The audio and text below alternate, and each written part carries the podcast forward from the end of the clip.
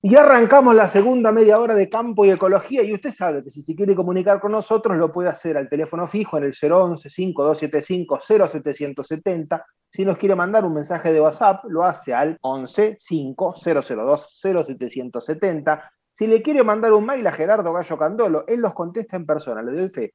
Lo hace en campo y ecología yahoo.com.ar. Si usted es más canchero, más moderno, lo quiere hacer por redes sociales, en Twitter, en arroba campo y ecología o en Facebook, Campo y Ecología.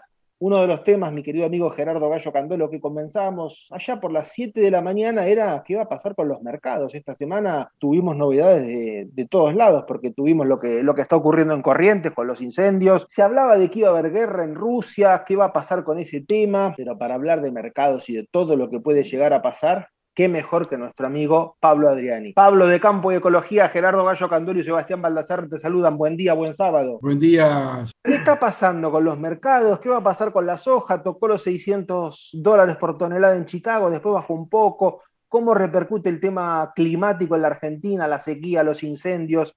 ¿Y qué va a pasar con el tema Rusia? Algo nos comentaste la última vez que hablamos, pero queremos la actualidad. Vamos por parte, vamos por parte.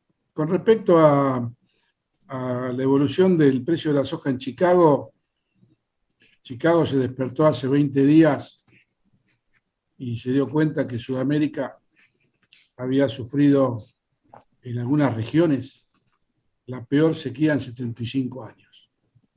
Y esto pasó en los estados del sur de Brasil, Paraná, Santa Catarina y Río Grande do Sul, en Paraguay, liquidando el 50% de la cosecha de soja de Paraguay y en Argentina afectando bastante la cosecha de soja de producción de primera, lo cual impulsó a la Bolsa de Comercio de Rosario a reducir su estimado de 45 millones a 40 millones y medio.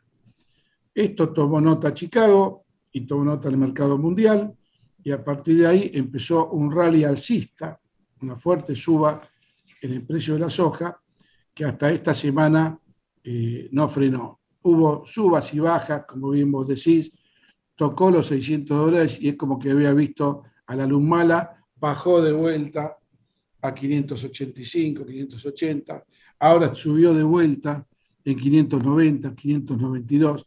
Es como que se resiste a, a, tocar los 600, es como que si toca 600 hay un nuevo escalón más para arriba. Eso no se puede saber todavía. Lo concreto que la soja en Argentina tiene niveles, tiene niveles en pre cosecha récord históricos. Nunca tuvimos un precio de soja arriba de 415 dólares la tonelada para posición abril y mayo. Este es un poco el escenario.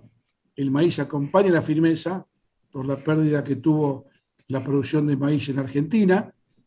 El maíz brasilero zafó porque se siembra después de la cosecha de soja, la safriña, que es el principal maíz orientado a exportación, pero hay atrasos en la, cosecha de soja que van a atrasar la siembra de safriña en Brasil y van a provocar menos rindes, con lo cual la caída en la producción de maíz de Brasil todavía no está en los libros.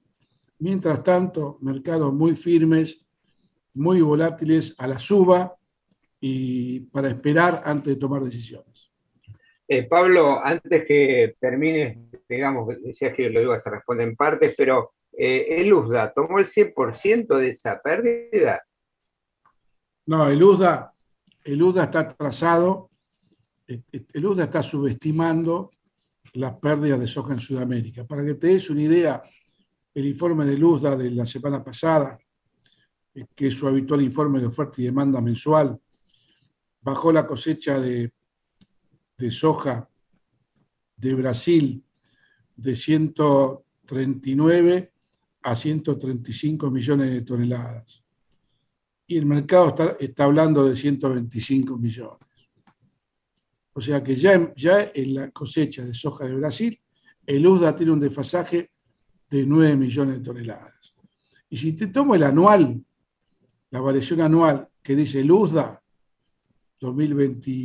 2021-22 versus 2021, el USDA recorta 9 millones de toneladas de soja en la producción global y los privados están recortando 29 millones de toneladas.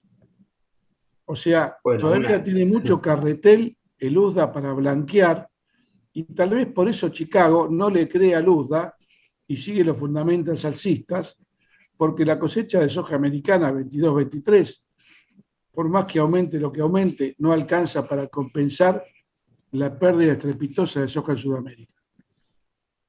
Bien, hablamos recién con Seba el tema de, bueno, los tambores de guerra, eh, Ucrania, Rusia, este, vos nos explicaste muy bien hace un par de semanas todo el movimiento que hay en esa, en esa zona del, mundo. Eh, esto influye también en los otros mercados, además de trigo, de girasol, de maíz, digamos, porque en los últimos días parece que había un arreglo, que Rusia se retiraba, este, lo los mercados financieros algo, algo movieron, pero de pronto empezaron unos bombazos entre rusos o prorrusos, etcétera. ¿Cómo lo ves vos este, este movimiento, digamos, para los, eh, para los cereales y para los granos en general, aunque no salga por ahí, por ejemplo, las hojas, si va a tener? No, sin lugar a duda que la influencia del Mar Negro en trigo es el primer exportador mundial, en maíz, hablando de Rusia y Ucrania, ¿no? En maíz es el tercer o cuarto exportador mundial, eh, y el girasol es el primer exportador mundial de aceite de girasol.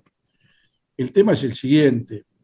Eh, lo que ha pasado es que Rusia ha frenado eh, la invasión masiva a Ucrania, pero está habiendo apoyos del gobierno ruso a los separatistas rusos que son pro-Putin y que están asentados en varios lugares de Ucrania. Entonces, al darle el apoyo el gobierno ruso a los separatistas prorrusos que están en Ucrania, lo que está viendo o lo que va a ver, esto lo escuché de, boca de un experto internacional, no es un ataque masivo de Rusia a Ucrania, sino que va a haber una especie de guerra de guerrillas entre los separatistas prorrusos y los que pueden llegar a ser los ucranianos que están viviendo en distintas regiones de Ucrania una situación muy difícil, como hizo Rusia con, Rusia con Crimea.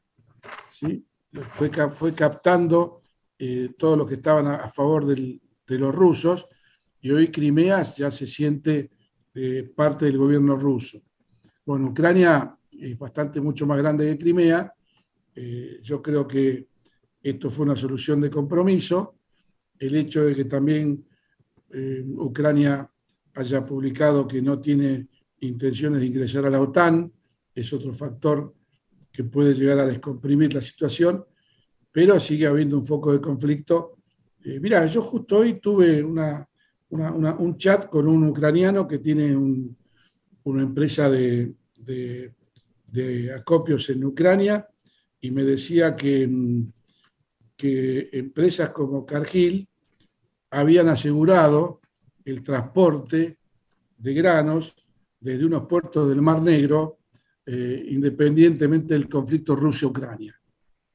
Una decisión política de esta empresa muy fuerte, eh, jugando, jugando bastante riesgo, eh, como que los contratos los iba a cumplir. Obviamente, si estamos en una situación de fuego cruzado, habrá un, un alto marítimo, pero parece ser que no va a haber un ataque masivo de tierra, aire, mar de las fuerzas rusas contra Ucrania, sino más que nada una penetración muy, muy personal, muy de ir capturando a los prorrusos en cada una de las regiones. Era un tema eh, que vamos a, seguir a lo largo de las semanas, Pablo, pero antes de, despedirnos y agradecerte tu tiempo, hay algo también que está pasando en, la Argentina, que lo comentábamos con Gerardo al comienzo del programa, porque hablábamos con el presidente de las asociaciones rurales de Corrientes, qué es lo que está pasando con el desastre climatológico, tanto por incendio como por sequía, y lo que pasa en Corrientes, cómo puede repercutir también en los precios de los mercados. ¿Tiene injerencia o eso va a ser recién para las próximas semanas?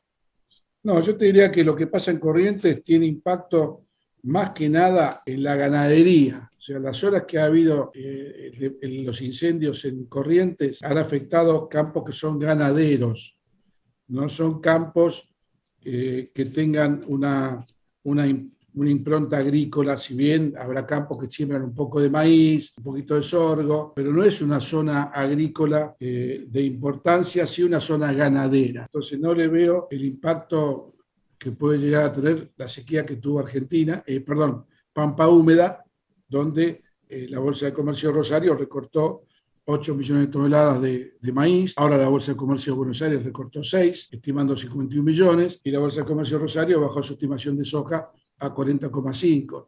En el caso de Corrientes, las pérdidas agrícolas son marginales, no son relevantes.